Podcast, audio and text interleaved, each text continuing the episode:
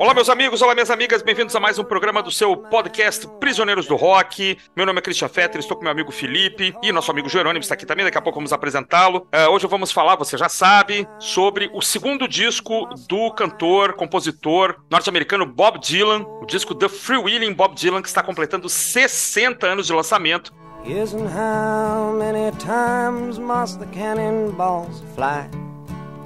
For their forever band. The answer, my friend, is blowing in the wind. The answer is blowing in the wind.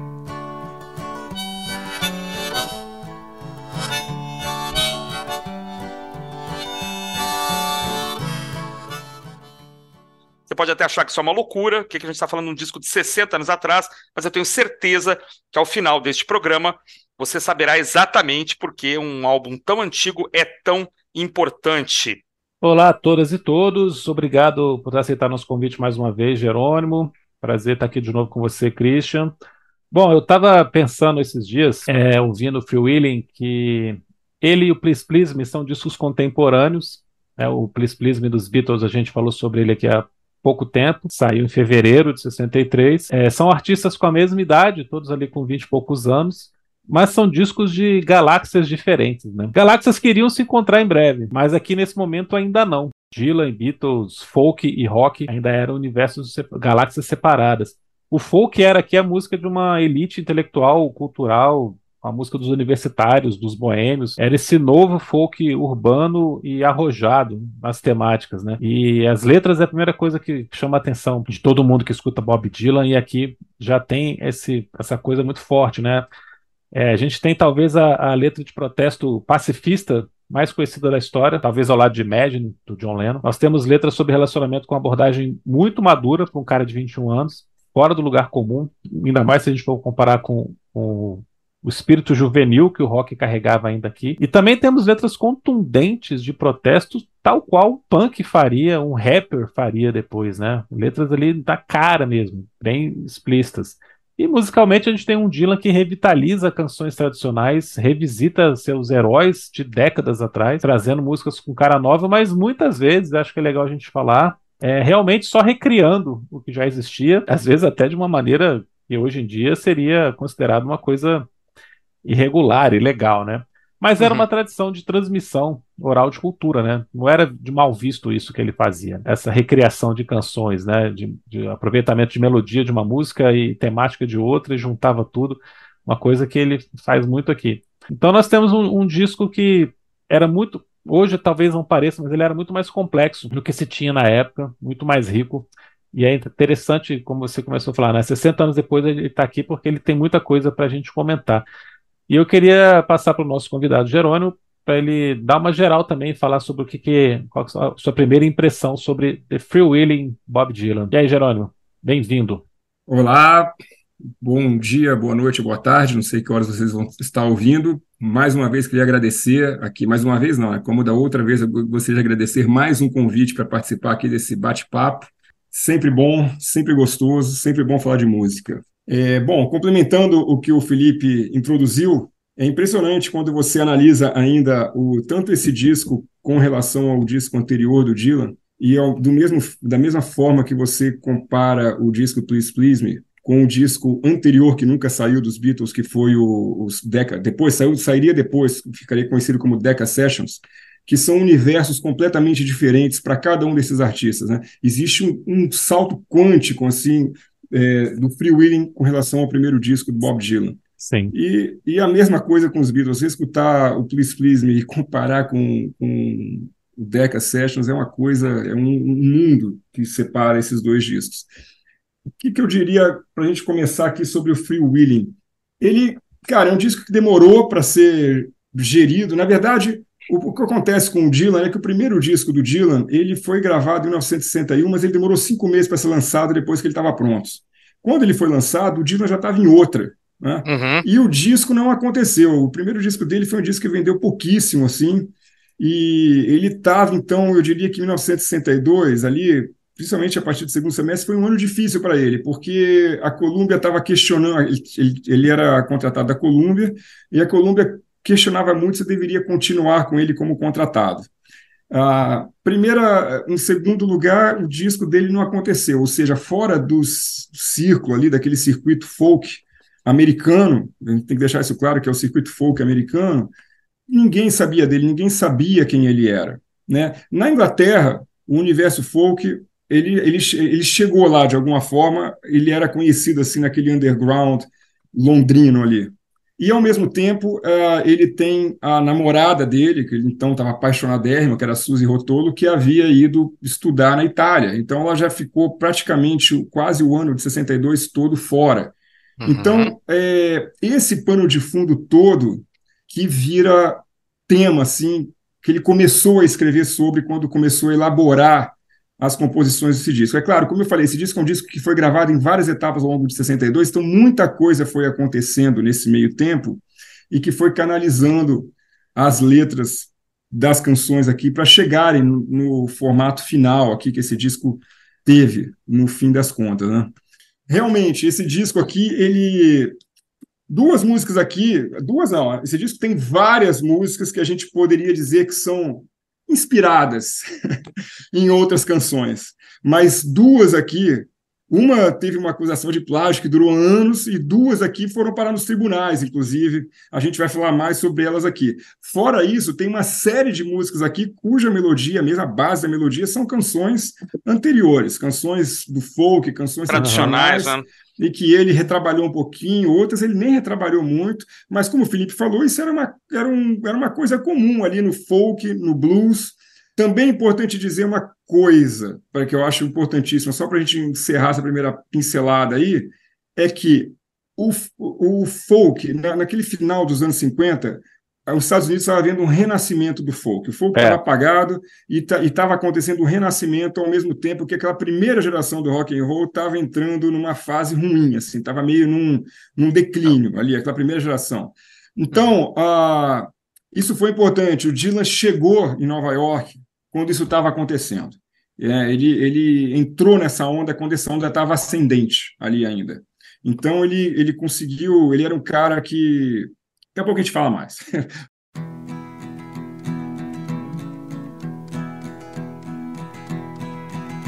oh, where have you been, my blue-eyed son?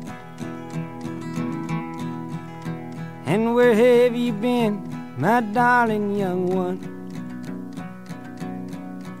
I've stumbled on the side of twelve misty mountains I've walked and I crawled on six crooked highways. Não, mas acho que algumas coisas que você falou são cruciais, assim, pra gente começar a entender esse álbum, né? Primeiro, é, vou tentar aqui encompassar, né? O tempo que ele levou para ser gravado. Segundo, o fato de o Dylan é, estar começando a afiar a pena dele, né? A, começando a escrever canções e, e, ganhar cada vez mais confiança nas músicas que ele, que ele compunha. É, há um certo incensamento por parte já da imprensa musical, ele já começa, e pelos próprios pares, né? Então já começa a ser reconhecido como um cara diferenciado, para usar um termo é, normal aqui, né? Um termo comum. E não pode haver a menor dúvida que eu não, eu não consigo entender, na verdade, como é que esse disco foi montado. Eu nunca li a história passo a passo dele, mas é impressionante como ele. Um, um disco de violão e voz, praticamente, gaita, harmônica, né? É um disco multifacetado, né?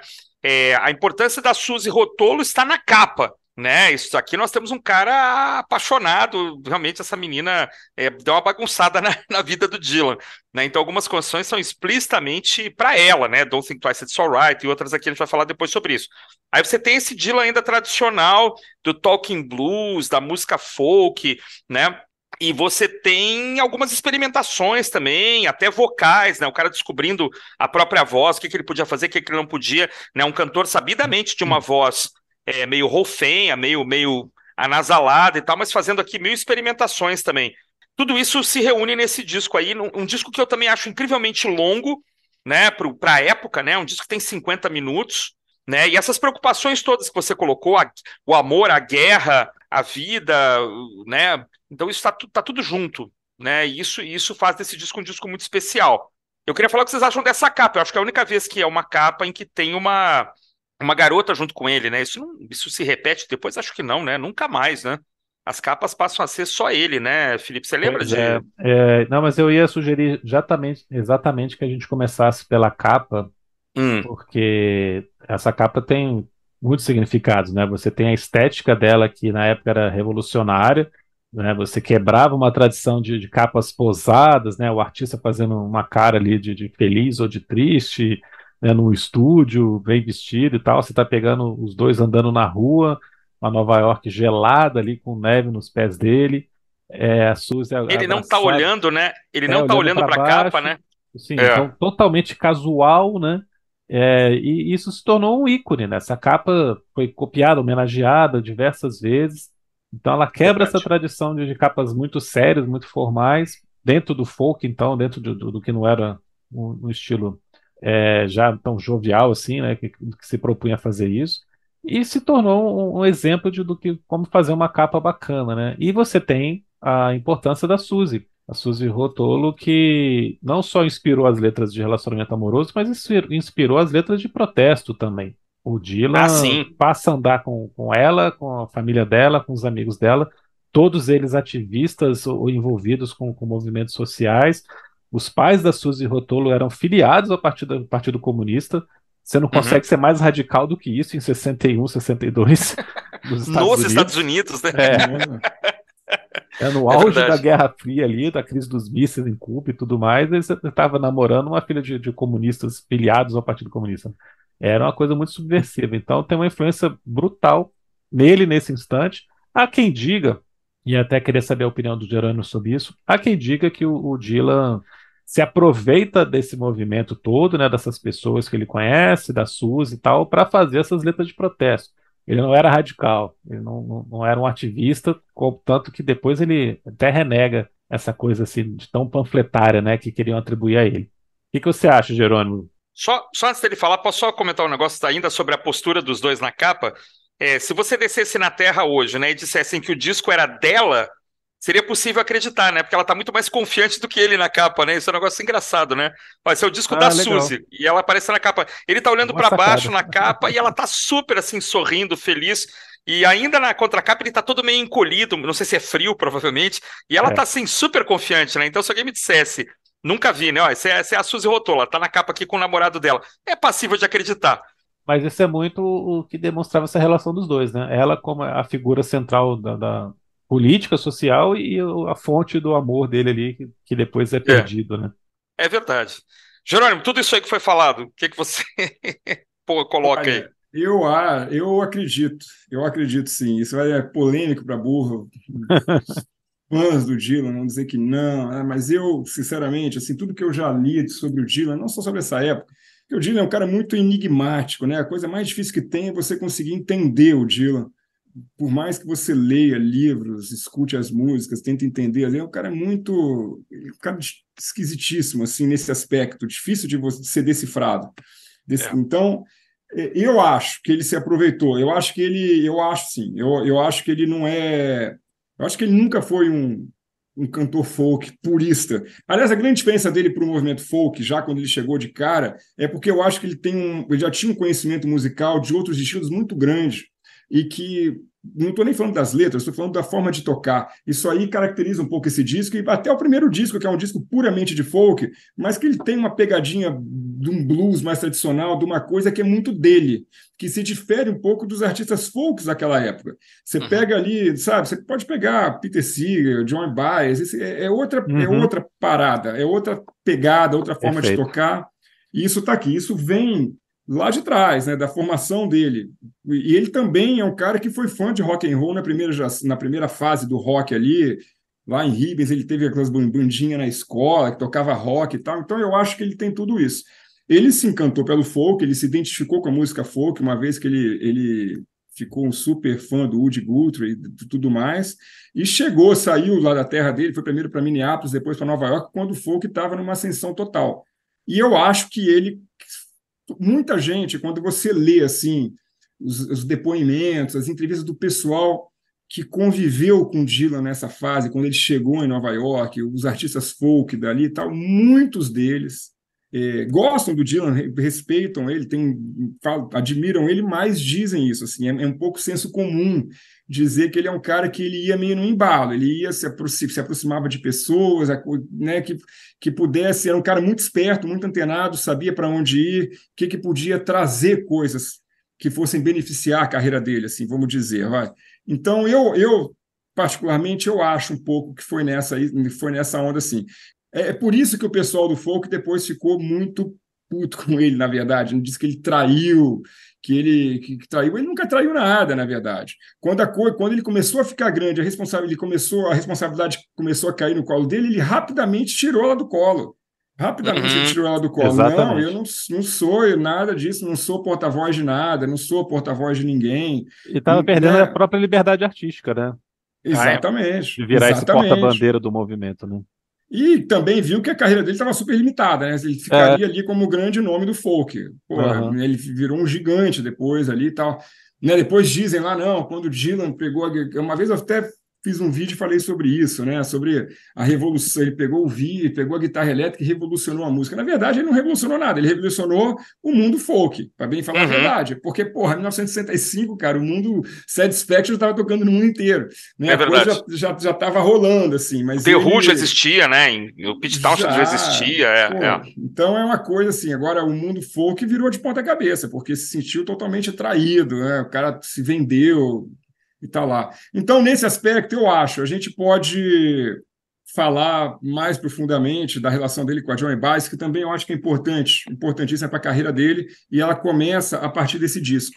Ah. Ela se afina e começa a partir desse disco. Eles se conheceram antes, mas eles se aproximam a partir de um encontro num festival que não foi o Newport Folk Festival, foi um festival anterior que eu não me lembro onde foi, que aconteceu justamente em maio, quando esse disco estava saindo, e a Johnny Baez tem contato com essa música dele e se encanta com as letras e tudo mais, e aí a relação deles toma é, é, vira uma espiral, né? Mas ainda assim, depois a gente pode se aprofundar quando for falar de uma música específica aí dentro.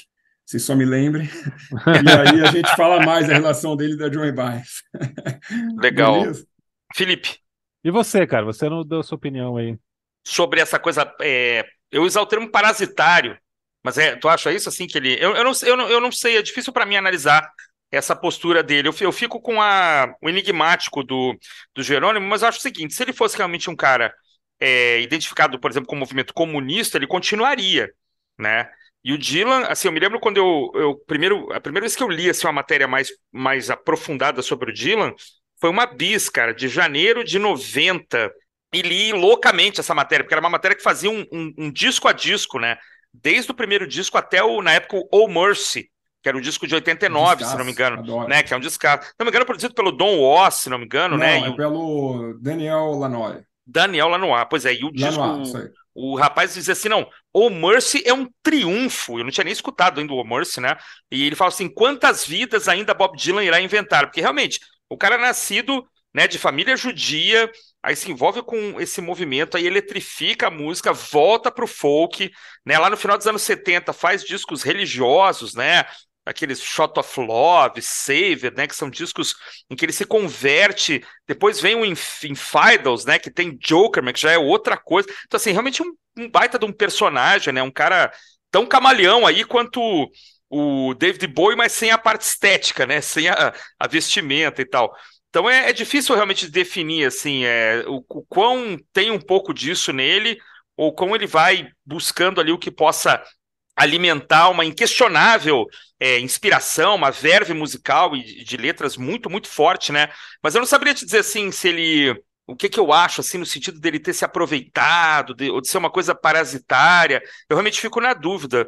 Porque as canções que saem são muito sinceras também, né, cara? São letras, assim, não dá para dizer, eu acho que ele não se envolveu, é, pelo menos um pouquinho, né? Mas é o que vocês falaram, ele pulava rapidamente para fora desses movimentos quando ele perigava virar uma, uma caricatura, ou, ou, ele tivesse que repetir alguma coisa, ele rapidamente ele pulava numa outra direção. Isso talvez é a grande qualidade da, da carreira dele, né? Isso vai sendo acumulado, né? Essas experiências vão se acumulando, e por isso a, a, a, a escrita dele vai ficando cada vez mais elaborada.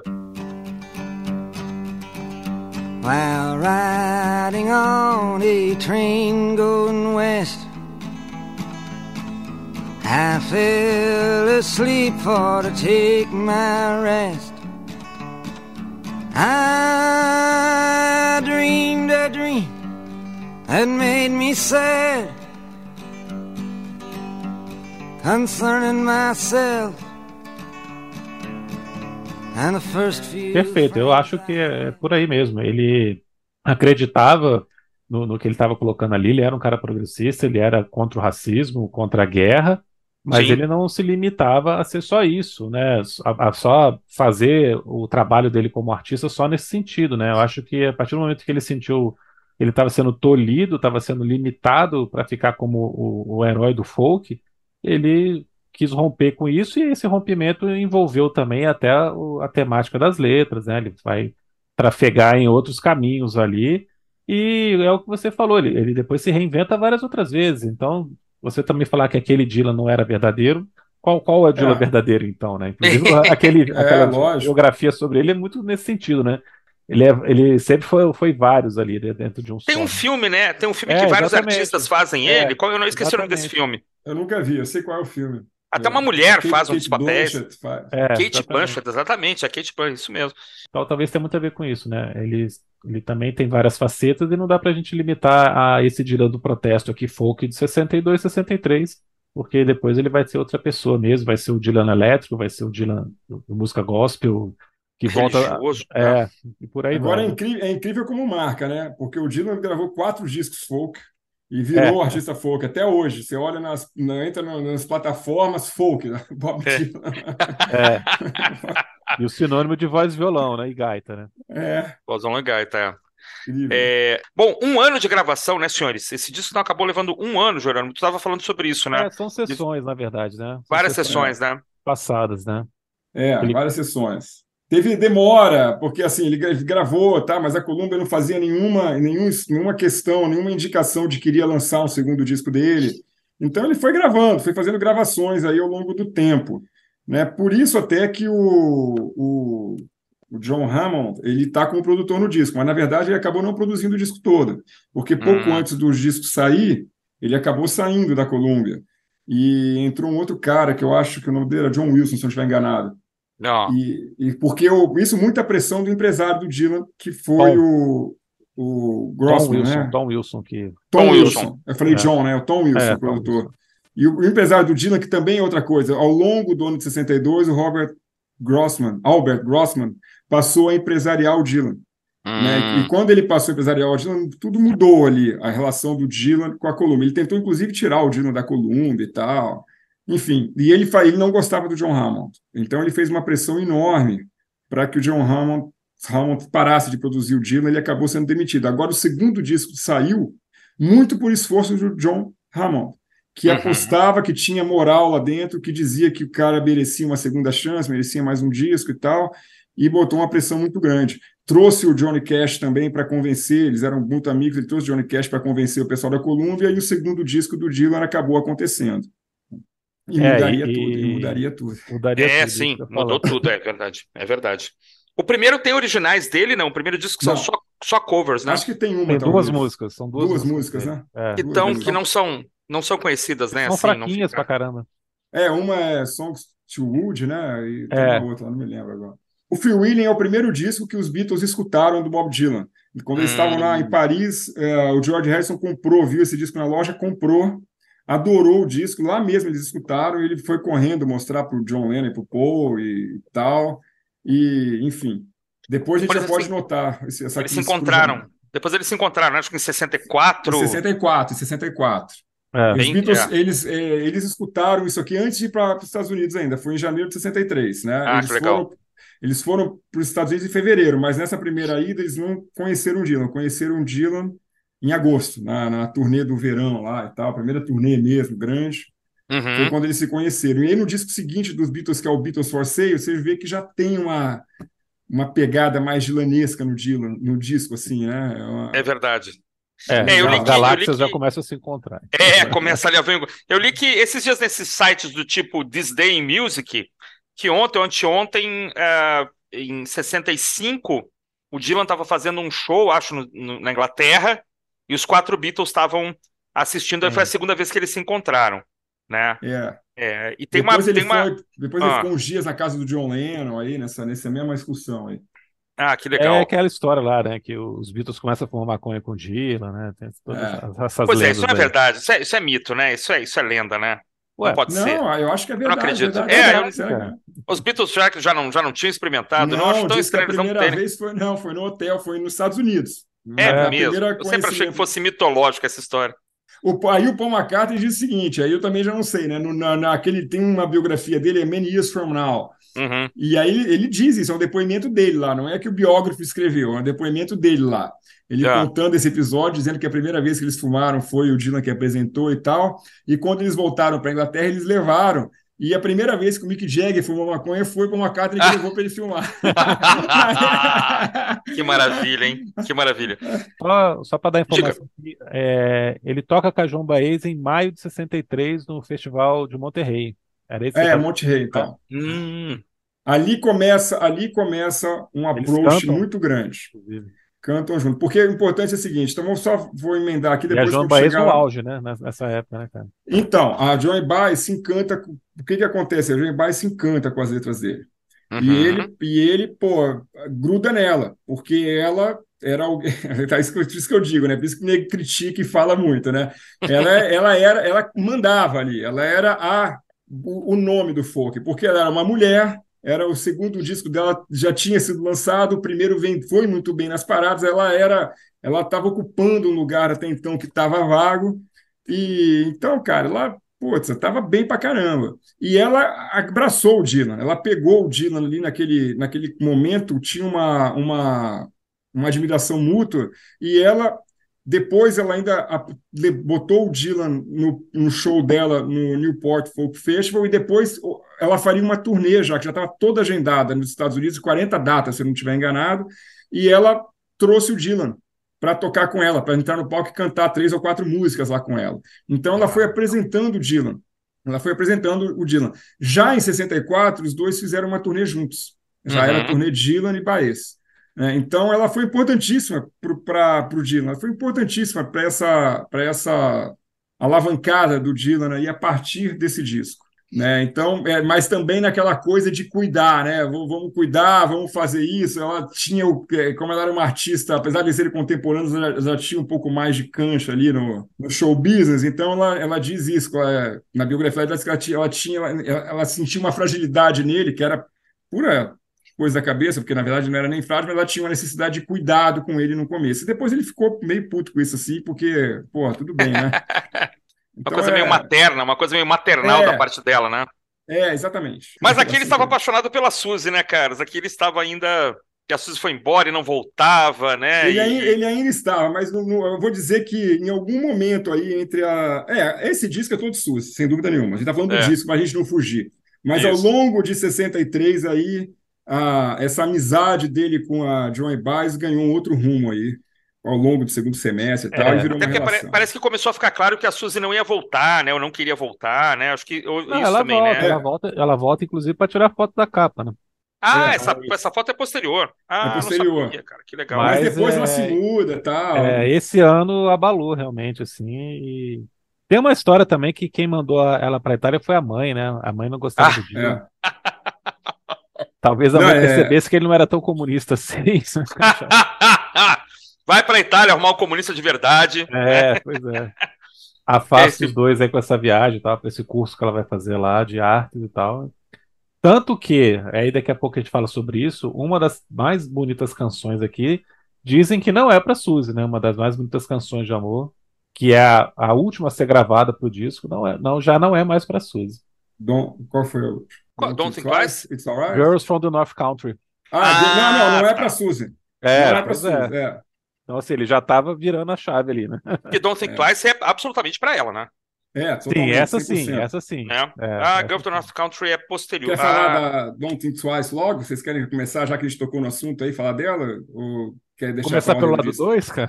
Pelo Não, lado então começar pelo lado- Nunca fizemos não, isso. não, não, não, não, então não vamos não, vamos seguir a ordem do disco que é melhor mesmo, porque outra coisa, vamos seguir a ordem do disco, porque esse disco ele também foi feito para ser do jeito que ele está aí, então é Ah, legal. ordem mesmo.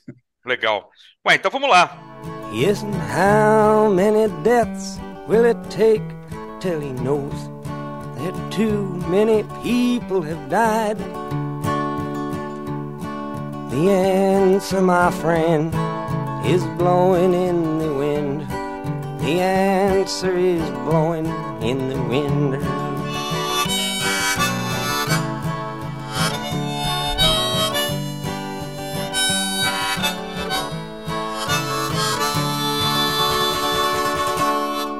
É, Blowing in the Wind é uma das maiores músicas da história do homem no planeta Terra? Eu acho que é, cara.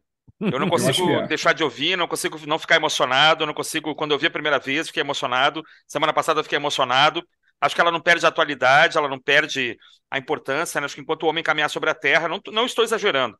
É uma dessas canções aí, o Felipe citou Imagine também, né, no começo do programa, que é, logicamente é, é emblemática também. Mas é, se esse disco se resumisse a um compacto com Blowing Indo Indo no lado A e nada no lado B, a gente estaria aqui é, falando dos 60 anos desse compacto, né? Eu acho absolutamente incrível a música. Imagino que a opinião de você seja é, parecida, Jerônimo. O que você acha de Blowing in the Wind? Primeira música do lado A. Não, eu acho que é uma musicaça. É a grande música.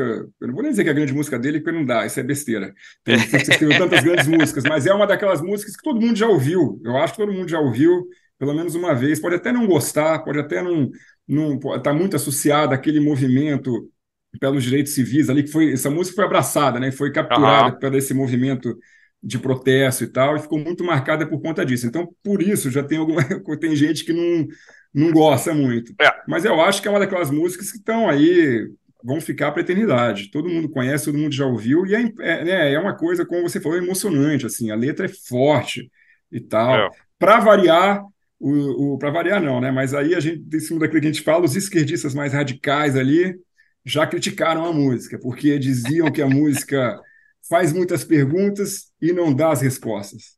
Quer Ah, dizer, o cara não entende o que é um artista, né? Vamos, vamos combinar aqui, porra, pelo amor de Deus. puxa Mas houve vida. né? crítica nesse sentido aí. Musicona. Não sabia, disco, não. forma espetacular. Né, eu também É, acho. Eu não sabia dessas críticas, não sabia. Houve. Enfim. É, porque eu comecei o programa falando né, que a mais conhecida letra de protesto pacifista, né? Exatamente por isso. Ele faz as perguntas, mas ele não está dando as respostas aqui. E é, a, resposta para alguma dessas questões aqui talvez fosse você pegar armas e ir para a rua, fazer uma revolução. Né? Nem todas as, essas questões que são colocadas aqui se resolvem de forma tranquila, né? E, então ele só pode questionar. E é interessante como esses questionamentos são todos feitos com uma voz triste, cansada, né? Um cara de 21 anos que parece que já está assim desiludido com a, com a humanidade, né? Isso é, é uma das coisas mais tocantes, assim, porque além da letra muito forte é, e ela foi abraçada por movimentos, ela tem covers muito famosos, mas a versão original para mim sempre teve esse peso. O timbre do, Uhum. do Dylan, como ele canta de um jeito com desalento completo aqui já. Ele faz essas perguntas como elas não têm resposta mesmo, né? É. Porque elas são irre- irrespondíveis, porque essas coisas são inalcançáveis, né? Então, ela, para mim, ela tem esse peso muito grande, do desalento aqui e da desilusão É. já com o ser humano. É verdade. Eu acho que o fato dele estar fazendo a pergunta é o tempo todo, né? A música é o tempo É. todo, tirando o refrão, o tempo todo são perguntas, né? Me parece que ele admite que são coisas que ainda vão acontecer por muito tempo, né? Quer dizer, por quanto tempo Exatamente. as bombas ainda vão voar? Ah, vão voar por muito tempo. Assim, não, não é o momento de resolver isso, né? Mas tá ali o alerta, né? Que enquanto essas coisas estiverem acontecendo, não existe paz, né? Não existe tranquilidade no, no mundo, né? Então, isso é, é, é muito, é muito, é muito bem engendrada, né? A, redação da letra, e você levantou um negócio que eu acho que eu não tinha percebido, que é esse o desalento na. Ele já tem um tom de voz é, difícil para muitos, né? Ele é um pouco anasalado, tem um rolfenho incomum para um cara dessa idade, né? É, e ele ainda tenta imitar ali alguns caras, né? Que eram os heróis dele, claro, então né, às vezes ele ainda força mais a barra nessa, nesse tom é, anasalado e, e meio rouco, né? Mas eu não tinha me atentado para isso, que ele, ele te dá um clima meio para baixo, É. né? Você acha também, Jorani? Eu acho, eu acho, eu acho sim. É uma versão bem diferente da Peter, Paul e Mary, né? Isso, que, é- é. que já que Ah. saiu antes, que saiu antes, Ah, é anterior? é anterior. Já era single e já estava badaladinho, assim, já tinha feito um certo sucesso, então ajudou também no disco. Agora, essa é, essa é uma das músicas que, desde o lançamento dela, ela teve envolvida com questões de plágio.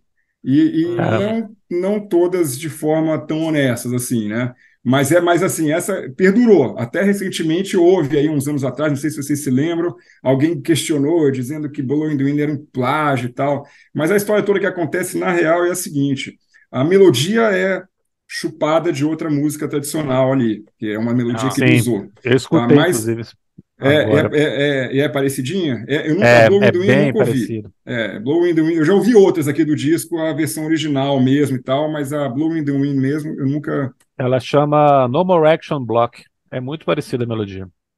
Mas tudo? A estrutura, o refrão, ou só o não, refrão? Não, As estrofes, as estrofes. A linha vocal? A linha vocal. Ela é o spiritual, né? Então ela fica se repetindo naquela coisa do. A linha vocal do. A melodia vocal mesmo, da estrofe.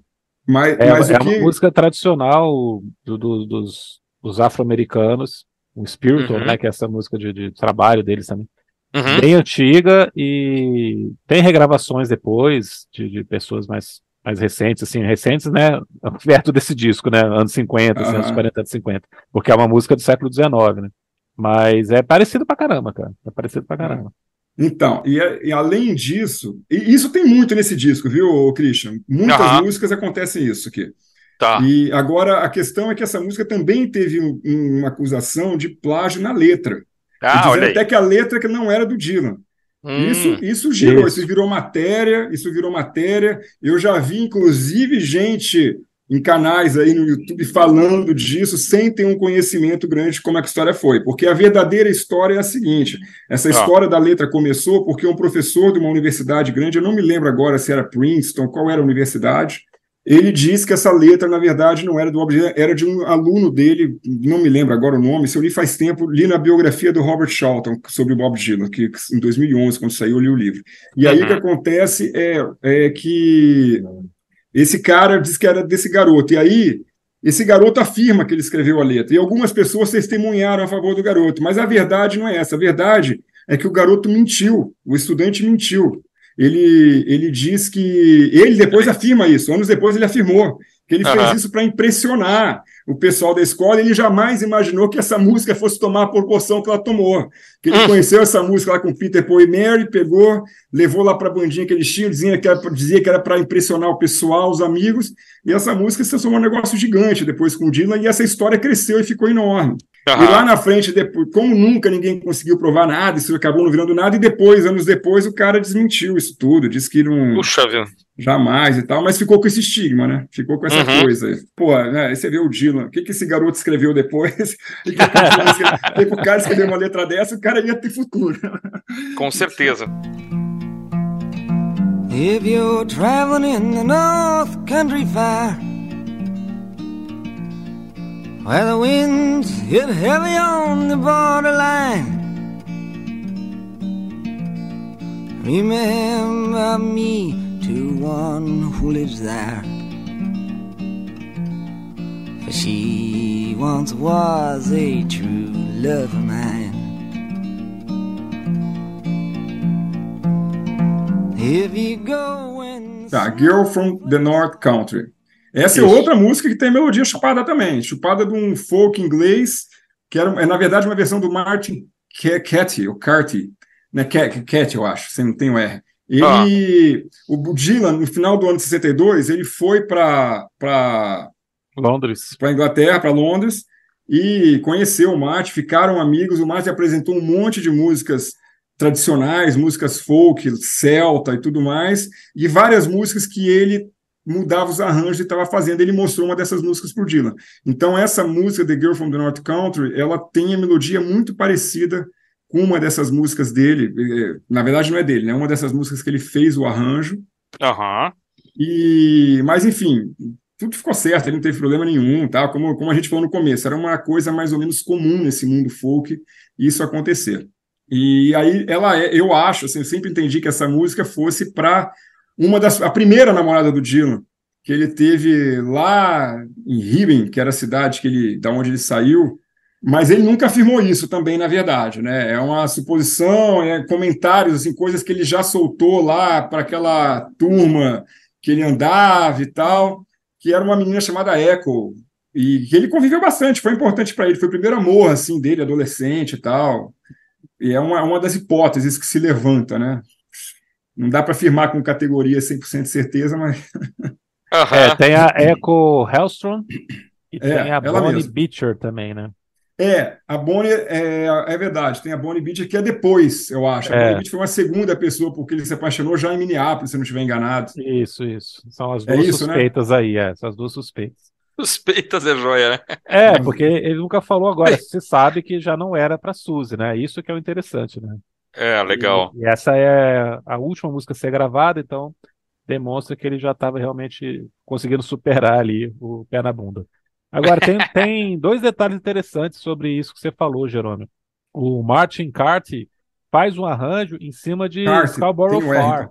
Scarborough Fair, que é aquela música super tradicional que o Garfunkel Ah, é verdade. e. Agora você falou, Ele- lembrei, isso com a Warfare. É, ele faz um arranjo em cima dessa, coloca a melodia vocal, né? E tudo mais. E o Dylan pega, inclusive, trecho de, de coisas que ele tinha escrito e aproveita nessa daqui. Mas tudo É. na camaradagem ali, nunca teve problema. Agora, outra curiosidade é que ele lança no, no disco seguinte, no The Times They Are Changing, Carty. Boots of Spanish Leather. E é a mesma melodia. Ah, Aqui. Aqui. Pode crer. Inclusive, se vocês quiserem colocar agora para escutar, vocês vão ver que é a mesma melodia, cara. É uma loucura isso, né? Ele reaproveita, cara. Muda a letra e faz a, a, a música com a mesma melodia vocal. É. Agora, são, são melodias muito simples, né? Assim, não são. Ah, mas, porra, mas- né? É, um ano de diferença é engraçado, né, cara? É, não. Com certeza. dez é, anos depois você esquecer que você já fez isso e fazer de novo, tudo bem. Mas não.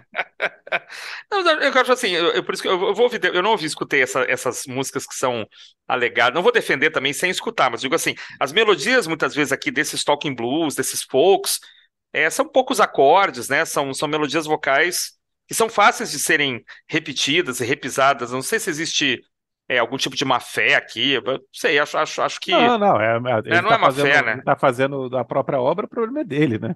é, né? É, Na própria obra, o problema é, é verdade. É, o Humberto Guest já fez isso a vida toda e ninguém falou nada, cara. É. um beijo, Humberto. Fique com a gente.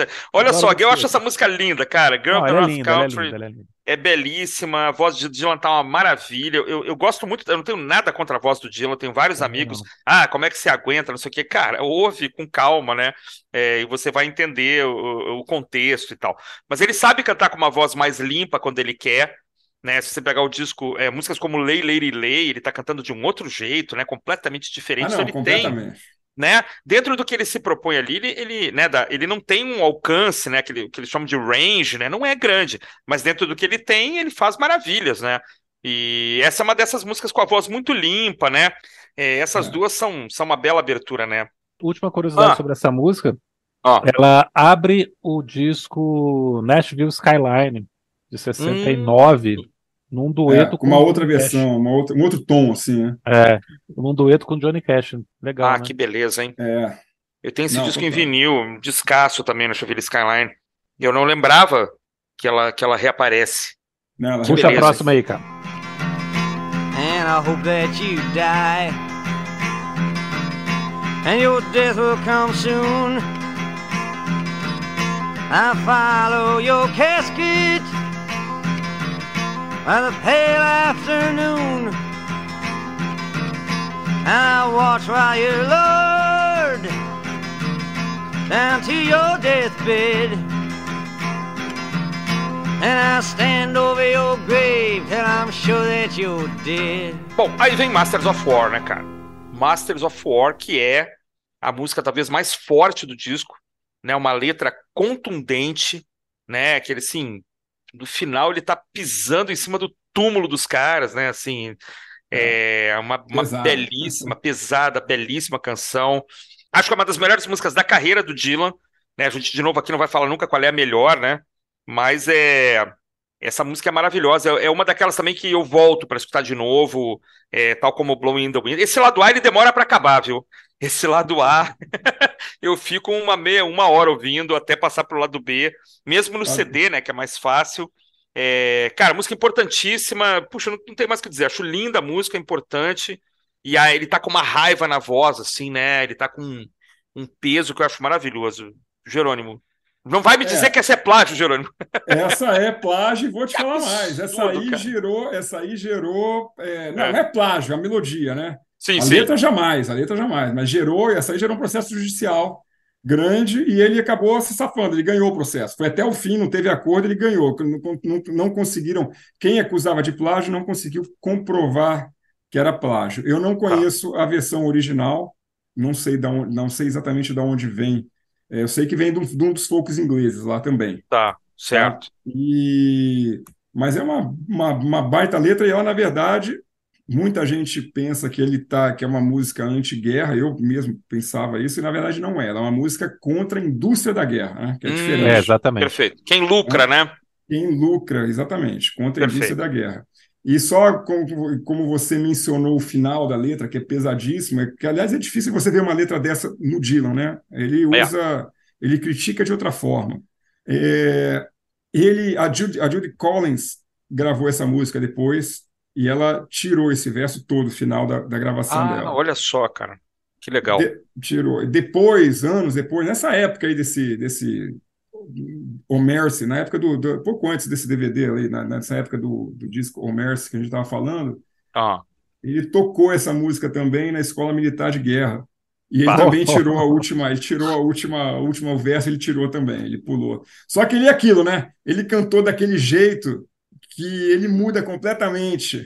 É, igual ele faz a vida inteira, ele mudou completamente a música e os caras nem se ligaram que ele estava cantando essa música e tal, é, e foi fazendo lá e falando, enfim. Aquele adoro, jeito adoro. dele, né? Aquele É. jeito dele.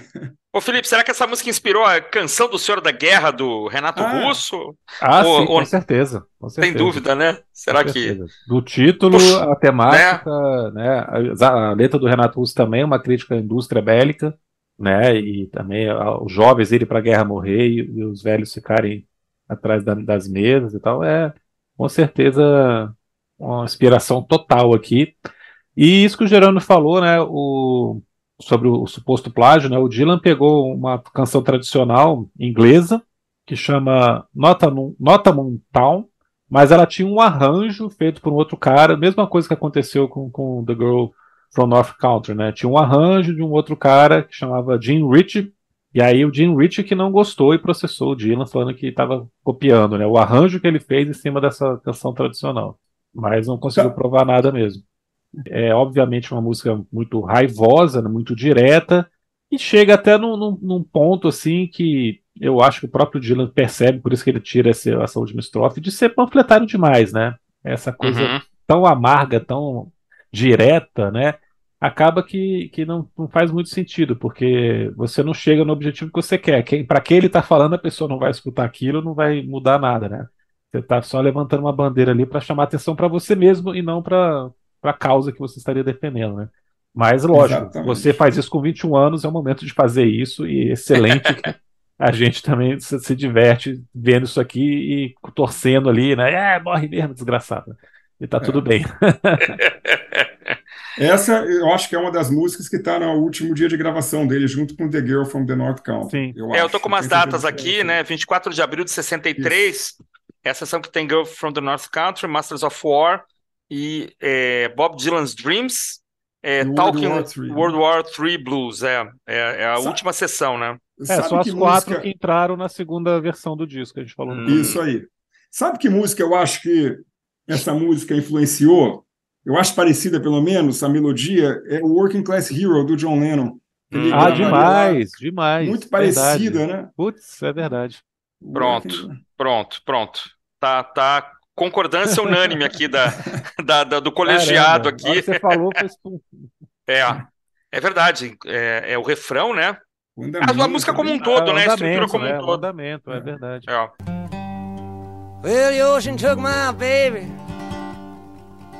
My baby stole my heart from me. Yes, the ocean took my baby. My baby took my heart from me.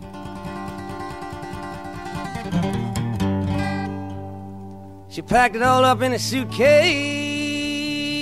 Lord, she took it away to Italy. Italy. É, cara, agora eu queria falar que as duas próximas músicas eu acho bem mais fracas do que o que aconteceu antes e o que vai vir depois também. É, eu gosto de Down the Highway, principalmente a letra, que também é uma letra para Suzy, né? É divertida é, as até a letra. São, eu acho. É, Bob Dylan's Blues é uma coisa mais viajandona dele, mas também tem muito a ver com isso, né? Mas, assim, eu acho que ela se perde um pouco aqui, são dois blues clássicos, assim, de 12 compassos e tudo mais, mas perto do que você tem no, no restante do lado do Alas, estão bem abaixo, na minha opinião. Concordo totalmente. É, eu acho que as duas, inclusive, foi engraçado você citar as duas, porque eu, quando eu botei, a, escrevi no papel aqui as músicas, eu botei as duas juntas também. Porque eu acho que eu acho até acho que as duas estão bem juntas. É. Eu acho, concordo que as duas são mais fracas, eu acho que as duas estão bem, porque eu eu achei sempre que as, apesar da segunda, a primeira letra ela é mais a Down the Highway, eu acho melhor e eu Também. acho mais áspera, ela é mais áspera, ela é mais dura ali, ela é uma coisa mais realidade nua e crua. E a impressão que dá com a outra, que é uma, uma coisa meio mambembe assim, é, é uma, é uma tipo assim, beleza, já que a vida é dura assim mesmo, é. então vamos dar risada e tomar cerveja, cair, toquei, candei, isso, entendeu o que quer dizer? Eu acho que essa dicotomia casa bem nas duas canções. Por isso que eu botei junto. Eu, eu acho até que as duas, de certa forma, a, a Down the High com certeza é para Suzy, mas eu Sim, acho que a Down the High, tá na não, Itália, desculpa. Né? Ah, é, a Down the High, é, e a segunda eu acho também, Bob Dylan's Blues. Eu não tenho certeza absoluta não, mas eu acho que as duas têm ela ali como... gira em torno dela, dessa relação deles aí. É. Eu, eu, acho que a gente tem que ter em mente o seguinte, né? Quem, uh, Down the Highway, Bob Dylan's Blues, é, Talking, essa Talking War, World War III Blues, né? É, são músicas que entram nessa tradição, né? Do, do Talking Blues, né? Da é. música meio falada, né? Eu acho assim, quem não gosta de Bob Dylan vai achar isso aqui insuportável, né? Porque aí ele simplesmente falando e tocando, vai. né? E ainda acho que Down the, Down the Highway tem uma uma linha de violão que me parece um pouco difícil até para ele tocar, né? É uma linha meio rápida, ele não, não, tá, não, é, ele não é um grande é, violonista, é, né, é uma ascendente o tempo inteiro, né? Ela vai e volta o tempo inteiro e ele falando em cima, né? Não, ela é interessante, é, mas... É, é, interessante, exatamente. Acho assim, do mas ponto de vista histórico... das músicas são muito grandes. Pois é, né? pois é. Pois é, eu acho que é o tipo de música que você tem que parar, ler a letra e falar, ah, tá, é uma letra legal e tal, mas é. assim, ele, ele tá seguindo uma tradição, é, é, é, parte do que formou o Bob Dylan, né? São esses é. artistas que, né, como é, Lee DeBelly, Woody Guthrie, Pete Seeger, foi citado pelo Jerônimo, né, que é pai do Bob Seeger, né? É, é. Esses caras faziam isso, né? Tem essa tradição quase lá do, do começo do, do cancioneiro é, americano ali, do, do, dos escravos, da chamada e resposta, e caras que não tinham nem instrumento direito para tocar, né? Um violão ruim ali. Então é, é, assim, é curioso. Né? E são músicas que são gravadas bem no comecinho também, né? Ele ainda está conversando com o disco anterior, né? Ainda está bem, bem no começo. Eu escuto, acho é, curioso. É, já até citei Talking War aqui, né? Que eu vou falar quase a mesma coisa, mas é, não tem termo de comparação com, com os grandes clássicos do disco, né? Então isso dá uma certa irregularidade no álbum, mas também são músicas que têm dois minutos e pouco aí, às vezes até menos, e dá para passar, né? Numa boa, assim. É, a gente recomenda você se afundar no universo aí, Bob Dylan tem que passar por isso, né? Mas nunca vão ser as músicas mais lembradas é, da vida dele. E acho também que você, você dá nomes, assim, você colocar o seu nome na música, eu acho uma coisa legal, assim, uma coisa meio prepotente, assim, meio, ó, né, né, o cara tá falando dele Ele mesmo. Em duas, duas músicas. É, é, eu acho que no outro disco também tem, né? Tem, um... tem. Ele faz isso depois, de novo. É, Bob Dylan's Dream, número não sei o quê. É, acho legal essa 10, prepotência, essa, essa confiança, assim, dele. É um número alto, né, acima de 100, né? Não tem a menor explicação isso, né? Mas eu acho bacana, assim, essa prepotênciazinha, assim, que é isso aí, é da idade, né? Você vai agora você vai escutar sobre o meu sonho, sobre o meu blues aqui, né? O cara no segundo disco fazendo isso é muito legal. Mas são músicas inferiores, tá? Acho que tanto Down the Highway quanto Bob Dylan's Blues a gente pode colocar no mesmo barquinho aí de, de temas menores, mas que são importantes. And I'll stand on the ocean until I start sinking. But I'll know my song well before I start singing. And it's a hard, it's a hard, it's a hard, and it's a hard, it's a hard rains are gonna fall.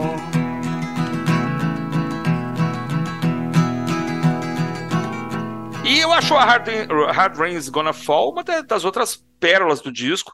Não vejo passar esses sete minutos né? Total, acho muito total. bonito, acho que tá cantando pra caramba, versos bonitos e, e um refrão fortíssimo. No segundo refrão já tô cantando junto, fazendo segunda voz, tentando cantar junto com Bob Dylan. Acho fecha lindamente o lado A e essa longa, acho que é a maior canção do disco, né?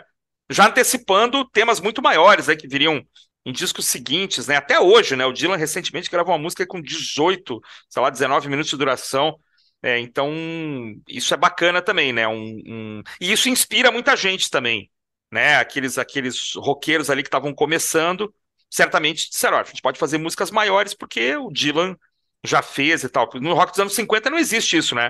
Não existe um tema de sete minutos, né? E o Dylan meio que acho que inaugura isso, né? Não é não, Jorano? Ou tinha É, isso não, pode antes? ser, pode ser. Não, não- acho que não. Não que eu me lembre É. assim de cabeça. A música é não enorme. não. Sete minutos é. Acho Não, linda ela. É uma Acho baita letra, eu também bela adoro, música, também bela letra. adoro. Cara, eu acho Hard, Hard Rain's Gonna Fall uma música poderosíssima, complexa, uma, uma letra que quilômetros acima do que qualquer artista da época estava fazendo com a idade que ele tinha. Tá. É impressionante, até hoje, uma das letras mais incríveis que ele já fez. E também, novamente, aqui, como ele estava inserido né, nesse meio aqui, a gente começou falando sobre isso, né, se era sincero ou não, mas, cara, se ele não estava sendo sincero, para que ele precisa mais provar, né, cara? O que mais ele tem que provar com uma letra dessa, assim? Uma estrutura completamente também fora do comum, né? De repetição. A cada estrofe ele vai trocando a pergunta que ele está fazendo, a, a- frase que ele está colocando ali, mas sempre falando do mesmo tema, né? Onde você esteve, o que você viu, o que você ouviu, o que você conheceu, o que você vai fazer agora, né? São as cinco perguntas que ele vai fazendo. E, cara, é o que você falou, você não sente passar, né? Ela é repetitiva, ela tem essa coisa cíclica, mas é uma coisa que você vai ficando hipnotizado. Porra, é- talvez seja a música. Hipnotizado é o termo, cara. É, É eu isso ia aí. falar ela é exatamente isso, essa é a hipnótica, palavra. Ela Perfeito, vai te perfeito. hipnotizando. Acertou na mosca. É É incrível. uma das minhas preferidas aqui, cara. Só não é minha preferida porque é difícil de escolher entre Eu essa acho que é a minha preferida. e a que Oh, abre o lado. B, cara. A que abre o lado B também eu sempre fico na dúvida entre essas Eu também, duas. mas eu gosto mais dessa. As duas são boas. As duas são boas. Então A começa melodia aí do é mais B, uma cara. melodia inspirada numa música folk inglesa. Ele Tu diz mexeu a Hard. Rain's Gonna Fall, ô Jorano? É, é, Ele é baseado Ah, é numa... verdade, é verdade. é. Uhum.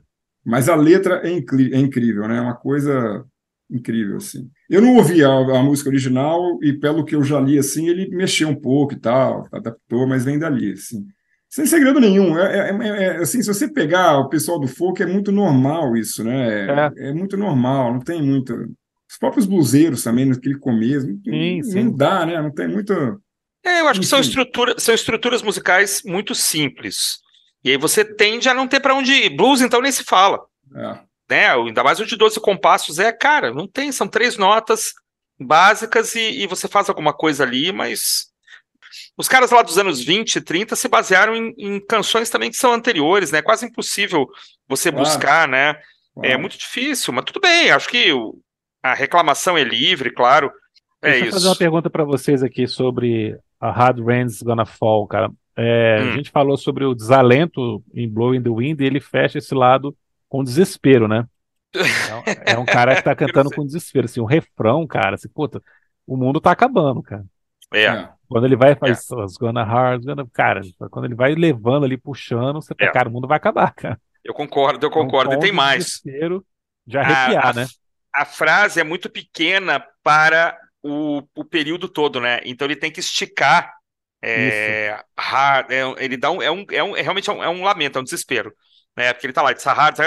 quando ele canta a frase toda, ele tem que esticar. Hard, gonna fall. Lá no final ele joga o gonna fall, né? Então é. Tipo, você tá ali embaixo da nuvem, né? A, a chuva vai cair em cima de você, eu acho, assim, né? Você É tá mais, assim, é, não tem pra onde ir, né? É mais uma das músicas que vai ficar. Ela já foi rapidamente, na época, encampada pela questão de contra a Guerra Fria, é a crise dos mísseis e tal. Ela foi escrita antes da crise dos mísseis, né? Uhum. Mas já, já foi rápida, naquele momento foi encampada por esse pessoal pacifista, e depois, mais recentemente, eu, é, eu me lembro lá que não me lembro onde foi agora, cara. Hum. Ah, uma desses encontros da, da, da vida, tipo Eco 98, foi bem depois disso. Encontro, encontro para o clima e tal, ela.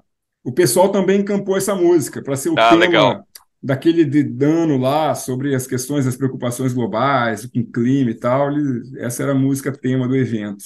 Ah, olha aí, não sabia, legal. Cai bem. É, pode ser, pode ter uma alegoria com mísseis, pode ser uma alegoria também com, com chuva ácida, crise né? ambiental, é. Crise É, crise ambiental, ela, ela é cabe tudo, bem, né? né? Ou- ela é cabe tudo, bem. né? É tudo, né? Fecha muito bem o lado A, né, e seus 23 minutos. E a gente vai pro lado B com seus 26 minutos, cara. Não entendi ainda se essa versão é, final mesmo tem esse tamanho, porque eu não sei se em 63 isso era possível. Vocês me digam depois, o Felipe é especialista em Ah. formatos, se cabia 26 minutos nesse, nesse lançamento. Eu li aqui que o, a, primeira, a primeira impressão do disco, né, ela é um pouco menor, né? É, as quatro músicas diferentes eram, eram mais curtas, né? Ele acaba É. tocando com músicas maiores, estica o vinil aqui até 50 minutos, mas como são músicas de voz e violão, você Sim. não tem perda sonora muito grande, né? Porque você está Verdade. usando uma banda sonora mais limitada, né? Se fosse com uma big band aqui, com certeza ter- daria problema. When your rooster crows at the break of dawn, look out your window and I'll be gone. You're the reason I'm a traveling on, but don't think twice, it's alright.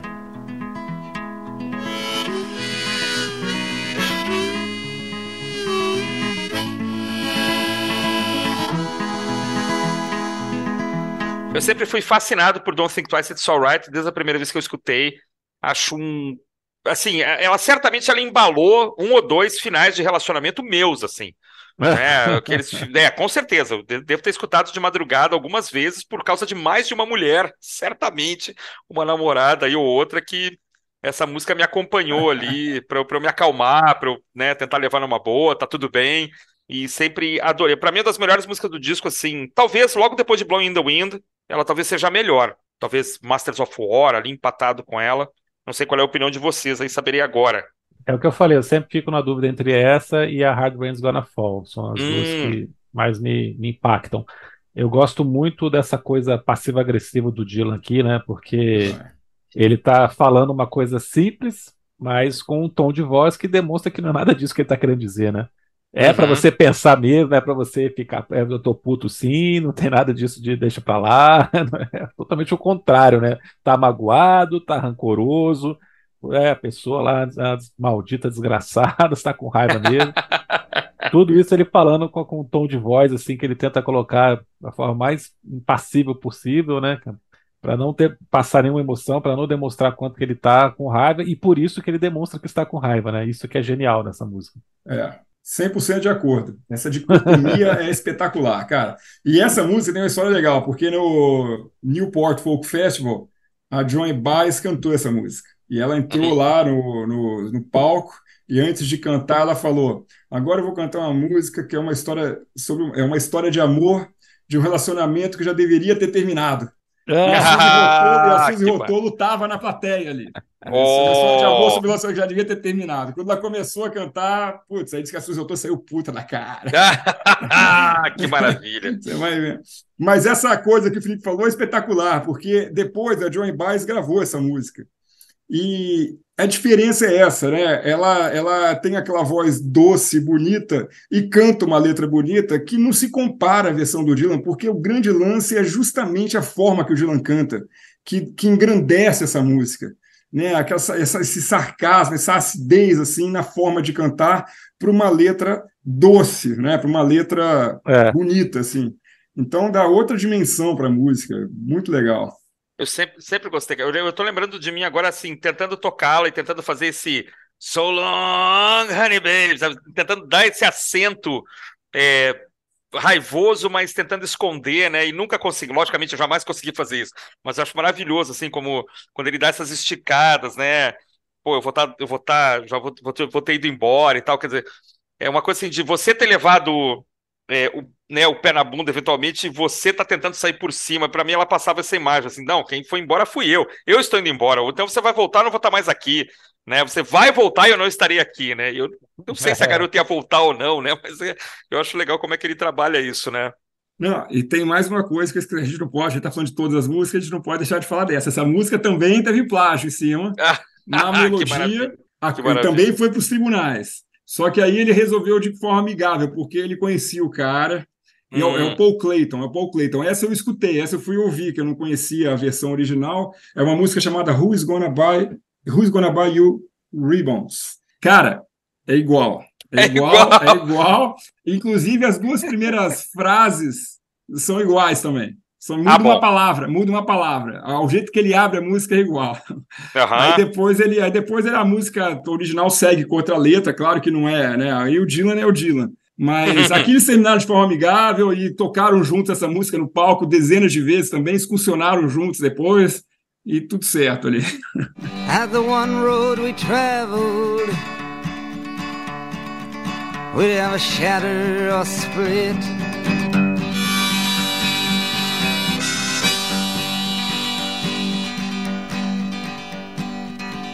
How many a year has passed and gone? Many a gamble has been lost and won. É, e aí passamos para Bob Dylan's Dream, música também da última sessão de gravação para esse disco. Belíssima faixa, cara. Eu gosto muito, acho ela muito bonita. Uma letra bem legal, assim, completamente fora do, do, do comum, assim, de, de, uma temática de uma letra do folk e dele, do, da, da, música pop dessa época, né? Também baseada numa balada folk antiga, tradicional, sem dono aí. É uma letra sobre sentimentalismo, adolescência perdida, né? Passagem do tempo. Bem interessante, cara. E é uma melodia muito bonita. E é, isso é, é, é incrível, né? É de, igual como você falou lá na primeira música, eu acho que foi você que falou, Felipe. Ela é isso aí, a passagem de tempo. É, ela tem uma, uma coisa nostálgica para um cara de 21 é. anos de idade, né? Sim. 21 para 22 ali. Então é, é incrível, assim. Eu acho que ele está cantando sobre o passado dele lá, né, naquela é, fase acho, do meio oeste tal. Enfim, eu gosto muito também, eu gosto muito. Eu, eu acho colo... que eu acho que essa música, desculpa, desculpa só contar. Mas... É, eu acho que é a última música boa, boa não boa, mas eu acho as grande. outras músicas que vem na sequência grande. As outras músicas eu acho que são músicas inferiores, assim. Eu eu, eu, eu gosto muito do disco até aqui. Depois é, eu continuo é gostando é... do disco, mas eu gosto menos. Escuto até aqui, também. até aqui você escuta de uma forma, né? Depois você já é. tá, né? Você, você distrai, né, cara? Vai olhar outra é, coisa. Exatamente. Bom, vou fazer uma pequena, uma pequena discordância, então. Eu, eu acho que tanto Bob Dylan's Dream quanto Oxford Town são aquelas músicas que eu lamento terem sido esquecidas. Quer dizer, são canções que provavelmente ele não toca mais, que estão ah. perdidas aí no tempo, né? Estão lá no canon, né? Na obra do cara, mas que estão perdidas. São duas músicas que eu acho o que a gente chama aqui no, no, no nosso podcast, provavelmente, pérolas perdidas, né? Estão ali, são muito boas, né? Não são superiores às grandes músicas, mas são músicas que eu ouço com muito prazer. Ah, eu, eu diria que esse, esse, esse sentimento que vocês têm, para mim, é depois de Oxford Town. Pode ainda ser. vou até Oxford Town com, com prazer. Com, com... Não lembrava, né? E voltamos, voltamos a escutar esses discos agora há pouco tempo para poder fazer esse programa e, e, e, escutei essas músicas com, com alegria, assim, tranquilo. Fiquei feliz com a, com a existência delas.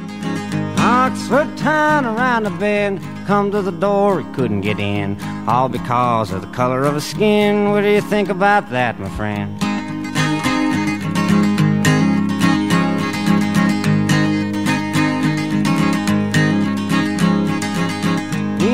My son, we got met with a tear gas bomb. I don't even know why we come, going back where we come from.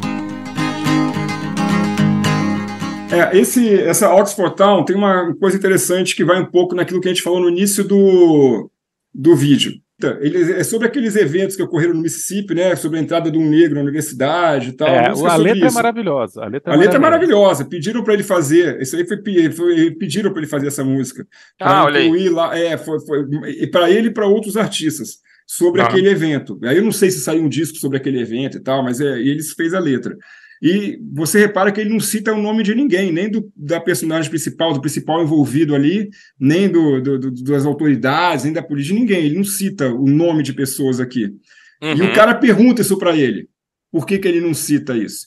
E ele responde o seguinte: ele responde tipo assim, pô, se eu citar o nome de alguém, a música fica presa àquilo lá que aconteceu. E a hum. minha obra, eu quero que ela vá além. Eu não quero estar preso, eu não quero eu estar preso a nada. Eu quero que eu quero estar livre e além. Quer dizer, é em, é em, cima daquilo que a gente falou no começo, né? Ele não quer rótulo, ele não quer ficar preso a um rótulo, a um meio. Muita maturidade já, né? Muita pois é, maturidade. É, impressionante, impressionante. É, exatamente. É, Então, Oxford Town aqui pode ser qualquer coisa, né? Ela vira uma coisa bem genérica, assim, serve para qualquer situação, para qualquer época. É, a letra é sobre isso mesmo. E tem um verso que eu gosto muito, né? Que ele chegou até a porta, mas não deixá-lo entrar só por causa da cor da sua pele, né? Que é assim, tão direto, tão simples, né, cara? Mas que é uma mensagem que na época era, era uma coisa tão necessária de ser dito e é uma coisa que era encarada de uma maneira tão complexa e absurda nos Estados Unidos.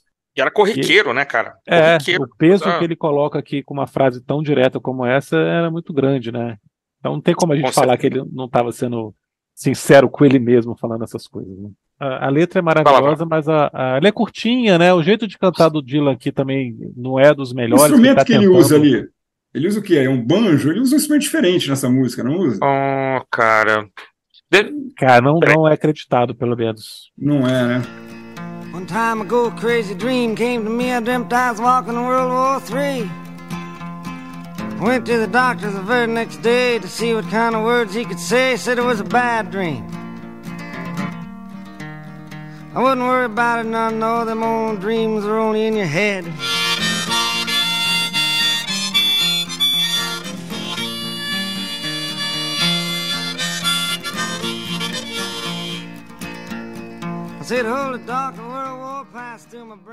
E vem mais um Talking Blues, né?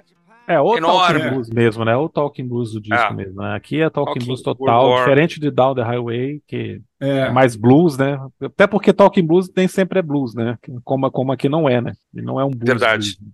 Tem muito mais é, ela... com country aqui, que o Talking Blues acaba sendo o um nome genérico, né, pro estilo. Né? É verdade. Ela passa, né? Ela, ela, a letra, eu não vi a letra. A letra é boa, a letra é interessante. Guerra, Terceira Guerra Mundial. Ah, não sei, sinceramente, cara. Eu não, também não me aprofundei na letra, não. Eu não, eu não gosto muito da música. É. Dessa música. Ela é muito então, é uma longa, daquelas né? músicas que eu não escuto muito. E, mas eu acho que não, cara. Eu acho que não tem a ver com a tema de guerra, não. Eu acho que é mais uma coisa pro uma homenagem, um tributo ao Woody Guthrie e tal, né? Total, né? Alguma é. coisa assim. Não sei. Parece um ah, não parece nada, eu vou nem falar. falar parece nada. É, daquelas faixas não... que não. Talvez a faixa mais fraca do disco, talvez. Eu acho, eu, eu acho que talvez seja mais fraca também. É uma música que no, é, muitas vezes eu pulo, cara. Aí eu vou falar isso aqui, os caras que são mais seguidores do Dylan, mas é incrível, né? Assim, é umas coisas. mas, pô, é não, não, a música não, não, não é muito é, das, das minhas. Não... Né? Aqui tem dois já que não gostam dela. Não sei o que, que o Felipe vai, vai, ah, eu acho ela bem fraquinha, assim, a letra é irônica, tem umas coisas engraçadas, assim, né, que ele fala que sonhou com, com a guerra, com a terceira guerra, ele vai no médico, o médico fala, não, foi só um pesadelo, para de se preocupar tanto com essas coisas, né, e vai, assim, meio nesse delírio mesmo, mas é, é, eu não gosto também não, cara, eu acho uma das mais fracas, eu acho que esse lado B que tem outras também que, que dá vontade de pular, e é aquilo que a gente acabou de falar, né? O, as grandes canções acabam no, no Bob Dylan's Dream. Oxford Town é, é curtinha, interessante. Essa daqui é muito longa, então ela se torna cansativa. Agora, Corina Corina, eu acho muito bonita. Eu gosto desse arranjo, assim. Eu adoro o som desse baixo, cara. Esse baixo me soa muito jazzístico aqui né, nesse, nesse arranjo, que não é exatamente o jazz, né? Tá com, uhum. meio bluseiro, meio folk, aqui, é um blues folk, podemos chamar, chamar assim. Uma música muito antiga, é, que ele também se aproveita de versões diferentes, inclusive do, do, do grande Robert Johnson, né? Uhum. Ele coloca letra, pedaço de letras aqui no meio. É, só que completamente deslocada do disco, cara. Não faz o menor sentido. É. Por que, que essa música tem banda? Por que, que essa música tem, tá aqui nesse lugar do disco? E por que, que ela tem esse som, né? Esse arranjo e tudo mais? É uma coisa completamente fora do, do, da lógica, que ela tá perdida aqui nesse disco. É legal, é, tá uma... bonita, mas não tem é. nada a ver, né? É, ele tá caiu aqui, né? Entrou, é... Caiu por acaso aqui, misturaram eu... as é fitas assim e gravaram essa música junto, né? Tá acompanhado de músicos de jazz, né? A maioria já falecidos, inclusive. Acho que quase todos, na verdade. E é isso aí, uma música bonita, uma música interessante, até porque, né, bem melhor que, que essas anteriores que a gente comentava. É. É, acho que é a única música que tem uma banda mesmo, né? Embora, sim, sim. assim, na mixagem final, alguns instrumentos meio que se perdem, né? Você não ouve tudo assim é. muito nitidamente, né? É, é bem baixinho, né? E é isso aí, uma música bonita, eu gosto, legal. Eu gosto, é, eu gosto da música também. Mas é isso aí, não tem nada a ver com isso. Excelente. Mas é boa, é boa, porque vem depois do Talking Blues ali, e aí eu dou uma Oh, legal. Dá uma animadinha, né? Dá uma animadinha. E aí, senhores, eu acho que ele começa a se divertir no final do disco. Assim. Totalmente, assim. cara. Chuta tá balde. brincando, chuta o balde, tanto Lembra Eu vou falar tem 20 das... anos, né, cara? É.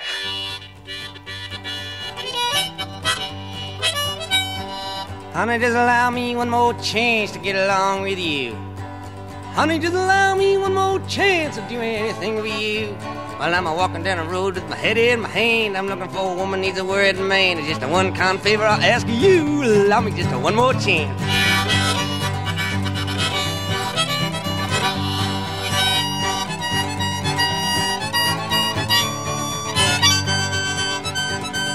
Eu vou falar das duas juntas, porque assim, né, pra gente não estender demais, tanto Honey quanto Be Free, é, ele tá brincando, né? Ele tá terminando em, em assim, tá feliz, talvez.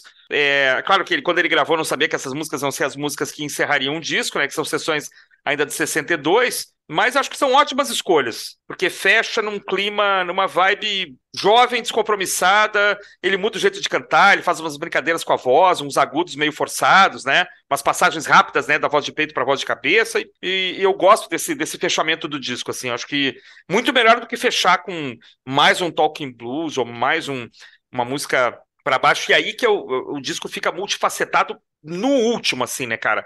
Que tem momentos de desespero, de tristeza, de desamor, de desalento, de, de conversa e termina num alto nível, assim, num, num nível. Não é um alto, alto nível. astral. Alto astral, exatamente. Não é de composição, de, mas assim, ele, ele termina. Eu sou, esse, eu sou esse cara, assim, com múltiplas facetas e possibilidades. Eu concordo. Eu, eu não tinha pensado dessa forma, mas é verdade. Eu acho que pode ser por aí mesmo. É, essa música eu acho que não é dele, né? Eu, eu acho que tem duas músicas no disco que não são dele. Eu acho que essa é uma delas e a anterior, né? É, Corina é, é, é, uma música tradicional. É, essa também, mas essa aqui a letra dele. ele fez, essa aqui a letra é dele, essa Não, não, é. Não, também não, né? É. Essa é parte da letra, só que ele dá uma, uma mexida, né? Ele dá uma essa mexida. Honey, né? Honey Just Allow Me One More Chance. É. Ele está acreditado é. em parceria, né, com um cara que já tinha falecido, esse Henry Thomas. É, morreu, morreu no, ele era de, né, mil, ele, ele era do século anterior, é, exatamente. Anterior. Ele morreu em 30, eu tô aqui, ele foi de 1874 a 1930. O cara até viveu é. bastante. Como ele não mexeu nas letras, é, talvez por isso ele tenha botado o nome do cara, né? Porque nas outras músicas ele não botou o nome de ninguém como coautor, aqui ele botou. É isso que dá essa, essa é. coisa aí. Mas eu concordo, eu acho que é, elas estão, é, de novo, aquilo que a gente falou na música anterior aqui é a mesma coisa, está em outra, pô, né, ele deu uma porrada, falou, vamos, vamos dar risada agora, sentar aqui, tomar uma, falar sobre o que a gente cantou ali atrás e vamos relaxar um pouco. É por aí, é por aí, concordo. É, eu não gosto de Honey, Just Allow Me One More Chance, para mim é a mais fraca do disco. A mais fraca do disco, eu ia falar isso, desculpa, Felipe, eu também acho a mais fraca do disco, mas pode, é. vai lá, concordo contigo. Exatamente. É, eu não gosto do que ele faz aqui com a voz, assim, é, ele está tentando suar de uma exuberância, de um excesso, de uma coisa exagerada, que não tem nada a ver com o Bob Dylan.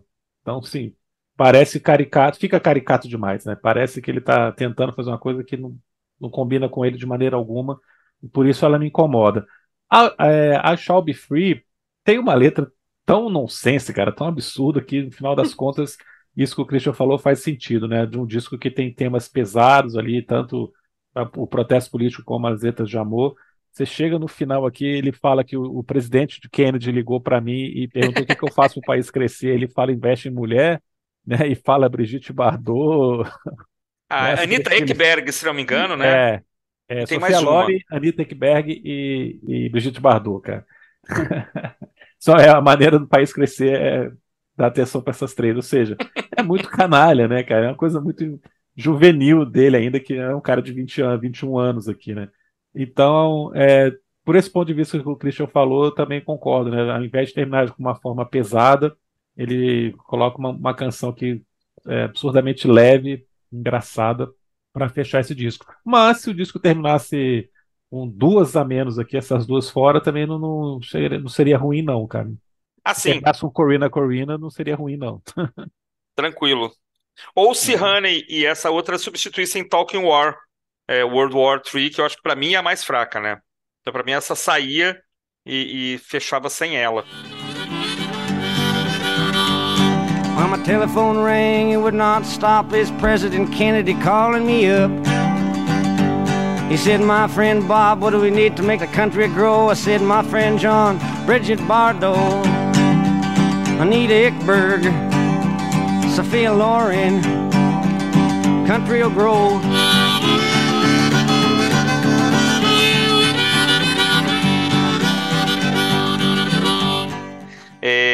Só uma coisinha, Juliano, antes de você falar da última canção, aparece que eu tô aqui colando, lógico, né? Essa Honey Just Allow Me One More Chance, ela é gravada por esse Henry Thomas em 1927, cara. Num Caramba. 78 rotações, num compacto, né? Isso. Pelo selo Vocalion, né? Eu não sei se, se o Dylan assina sozinho primeiro e depois ele, ele coloca esse cara como Ah, não, coautor. é. Esse aqui, porque, é, inclusive a música do cara tem praticamente o mesmo nome. Então, É o mesmo nome, né? É, É. Eu acho que ele deve ter, deve ter lançado como E o- coautoria. Esse cara, é um, o, esse pessoal do folk, ele foi redescoberto pelo folk aí nessa, nessa, nesse período de ascensão do folk. Esse cara foi meio que redescoberto, então ele estava bem em voga por eles ali. Tá. Então, então Ah, tá. Eu li aqui em 62 foi lançado um disco dele.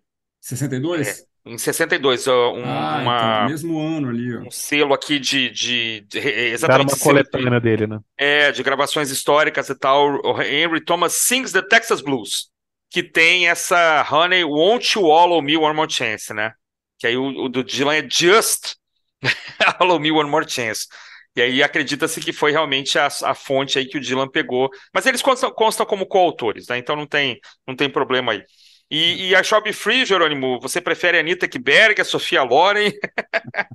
Qual delas é a, né? Eu achava a Anitta Ekberg lindíssima, né? É, É. todas elas, todas elas. É, é verdade. As três.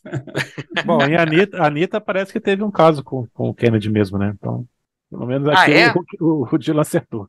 Ah, Olha, também não tem nem muito o que falar mais, na verdade. Eu gosto mais de I Shall- I I Shall Be Free do que da música anterior. Ela também é mais uma música baseada numa outra música chamada We Shall Be Free, de, da década de 40, não sei direito. E, ah, é mais leve, né? Assim, vai naquilo que a gente falou, as duas juntas aí para deixar o disco mais leve. Eu, eu acho, eu também acho fraca, mas eu acho ela me- menos fraca do que a, da, do que É. a música anterior, assim. Ah, é verdade, cara. Ela é uma música do, do Led Belly, que ficou famoso no acústico do Nirvana. Né? No acústico Ah. do Nirvana, o Nirvana gravou é, Tell Me Where do, Did You Sleep Last Night, né? isso, que na verdade chamava In the Pines, né? A versão do Led Belly chamava In the Pines. Ah, não sabia, porque ele canta, né? In the Eu- Pines, É. in the Pines. É, ele canta esse, realmente. mesmo, esse mesmo cantor, compositor Led Belly, é. o século XIX também, né? Nasceu no século XIX. Caramba. E é isso que você falou, né, Gerônimo? Fecha o disco de uma forma pra cima divertida, mas também um pouco deslocada, né? É, também um pouco deslocada, com certeza. As duas aí, um pouco deslocada, assim, sei lá. A música anterior parece um skiffle, meio estranha. Essa aqui também, É. sei lá. Coisa... Ele podia, essas né? duas músicas poderiam não estar, podiam estar aí tranquilamente. É, eu também acho. Mas, enfim, ele fez um grande sucesso no- nos, nos Estados Unidos na época, na posição 22 na Billboard, e em 64 ele chegou ao topo da parada britânica. É um disco que continuou vendendo ao longo da, da carreira do Dylan. Ele recebeu platina por um milhão de cópias nos anos 90, se eu não me engano, cara. Ou seja, bem depois de ter sido lançado. Mas, assim, se tornou uma referência para a carreira do Dylan. É o pontapé inicial na prática da, da carreira do Dylan, né? 99, cara, ele recebeu platina de um milhão de cópias vendidas. e é um Engraçado, dos né? discos mais vendidos da carreira do Dylan, no final das contas, né? Mas pra gente finalizar, você acha que ele tá entre os cinco melhores do, do Dylan, Jerônimo? Ou é difícil? É difícil, hein? Não tá entre os cinco que eu mais gosto. Não tá, tá longe até. Mas. Ah, cara, assim. De importância. Vamos lá, de importância, talvez, porque ele foi um disco importantíssimo para a carreira dele, para a música, para aquele movimento, né? Deixou músicas aí que vão ficar para sempre, eu acho. É, para a carreira dele foi importantíssimo, foi o que pô, tirou ele daquele. Né, a- a- ampliou os horizontes dele aí, a partir desse disco, sem dúvida nenhuma. Chamou a atenção de artistas importantes também para ele. É, então, se a gente olhar por essa perspectiva, talvez eles sejam daqueles discos que importantes, que estejam aí entre os discos mais importantes da carreira dele. Não está entre os cinco que eu mais gosto, que eu mais gosto. Mas, enfim, é um grande disco, é um grande disco. É, dessa fase folk é o melhor, será? Eu acho que talvez seja o melhor. Eu- o outro, The Times They Are Changing eu gosto também. Mas eu acho que talvez o Free é melhor, né? Ah, não sei, é difícil, hein? Eu acho que em termos de importância, talvez ele tenha seu lugar ali, mas sei lá, difícil, difícil. Olha, um cara que tem 39, né, ou 40, sei lá, discos gravados, ele vai estar entre os 10, 15, tranquilo, mas entre os 5 ah, acho difícil também, né? Talvez uma lista de 10 ele entre é. em várias listas aí de 10, é. entre os 10 melhores, né? Mas sem dúvida é mais importante. É, tenho a menor dúvida que, que, assim, talvez se ele não tivesse gravado esse disco, é, a carreira dele poderia ter entrado ali numa. Ou, ou não seguir, ou ficar um tempo ainda é, comendo grama, né? Até conseguir aparecer de novo, né? Claro que com, com as músicas que ele, que ele produz nesse período, logo a seguir também tem outros clássicos, né? Em seguidinha, nos discos seguintes. É, e também há toda uma geração que logo depois começa a, a louvá-lo, né? Bandas ali como The Birds, Buffalo Springfield, né? Aqueles caras, os Crosby, Stills, né? Chiang, todos. Né? Logo é um cara que muito cedo começa a ser é, louvado e homenageado e reconhecido. E... Então é o disco mais importante, eu acho. Mas talvez esteja entre os 10 melhores. Talvez. Talvez um dia a gente chame o Jerônimo para fazer essa lista de 10 melhores do Dylan e por quê, né? Quem sabe? A gente pode criar um quadro novo aí tá músicas aqui que estão entre as melhores da carreira dele, né? Numa ah, lista de 10 aí, eu, talvez umas duas aqui entrem tranquilamente, né? Bom, respondendo a pergunta que eu fiz, cara, é, se esse disco tivesse 10 músicas, ele com certeza seria talvez o melhor do, do Dylan dos anos 60. Ele tem 13 músicas, 50 minutos, como a gente falou aqui várias vezes, ele é muito longo. Então eu estou comparando aqui com o Bring It All Back Home, que eu acho que é o melhor disco do Dylan dos anos 60, que ele é mais curto, né? Ele tem 11 canções aqui e também é cheio de, de, de músicas que ficaram para a história, né?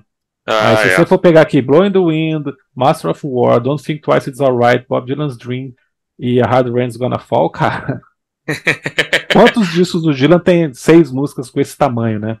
É verdade. São poucos, não são muitos, não, cara. Então, o problema dele é, é ele é muito comprido. Tamanho, né? I don't have no sports car and I don't even care to have one. I can walk any time around the block.